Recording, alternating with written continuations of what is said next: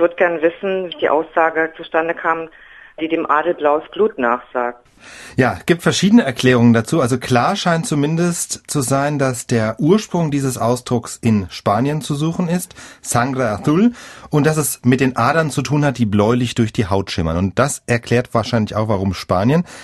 Die Spanier haben ja bekanntlich im Großen und Ganzen etwas dunklere Haut als wir Mittel- und Nordeuropäer. Allerdings hat der spanische Adel viele nordeuropäische Einflüsse. Also das ging los mit den Westgoten, dann kamen die Habsburger. Das heißt, dieser Adel war schon mal etwas blasser als der Rest der Bevölkerung und dann kam noch hinzu, er tat auch einiges, um blass zu bleiben. Blässe galt früher als etwas Nobles, also die sind dann auch wenig in die Sonne gegangen und so weiter. Und so kam es, dass die Adern der Adligen eben besonders auffallend und damit eben blau durch die Haut durchgeschimmert haben. Manche Adelsforscher behaupten auch, die Abkömmlinge äh, hätten auch immer darauf geachtet, dass man diese blauen Adern auch eben besonders sieht, um eben zu demonstrieren, dass sie reinblütig sind, dass sie nicht von irgendwelchen maurischen, dunklen Einflüssen durchsetzt sind. Damals war ja der Rassismus noch etwas verbreiteter als heute, sondern dass sie eben wirklich vielleicht westgotischen Ursprungs haben. Gut, das ist jetzt eine Erklärung, aber eigentlich hast du ja meistens mehrere. Was hm. ist die zweite?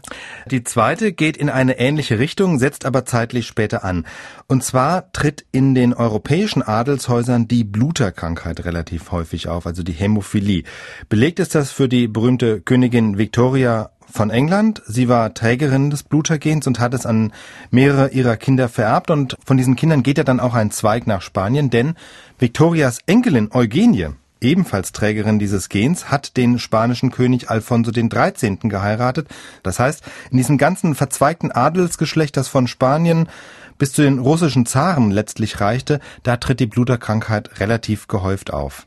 Gut, aber dann sollte man auch relativ gehäuft feststellen können, dass das Blut, auch das Blut von Blutern, ja rot und nicht blau ist, oder? Äh, ja, das ist richtig. Aber Bluter sind, also es lag auch nicht daran, dass die Bluter sind, dass das Blut von Blutern blauer ist, sondern sie sind auch einfach blasser. Deshalb, weil früher sie sich weniger draußen aufgehalten haben. Sie mussten ja Verletzungen vermeiden, haben sich geschont und ja, sind halt viel im Haus geblieben, haben die Sonne gemieden und so könnten auch bei denen dann eben diese durchschimmernden Adern ein besonders auffallendes Merkmal gewesen sein.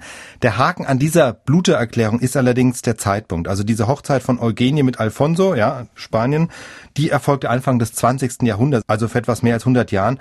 Und dieser Ausdruck blaublütig oder Blue Blood im Englischen, der war spätestens schon 100 Jahre vorher etabliert. Insofern kann dieser Blutereffekt vielleicht noch ergänzend das Ganze unterstützt haben, aber war sicher nicht der Auslöser für dieses Wort blaublütig.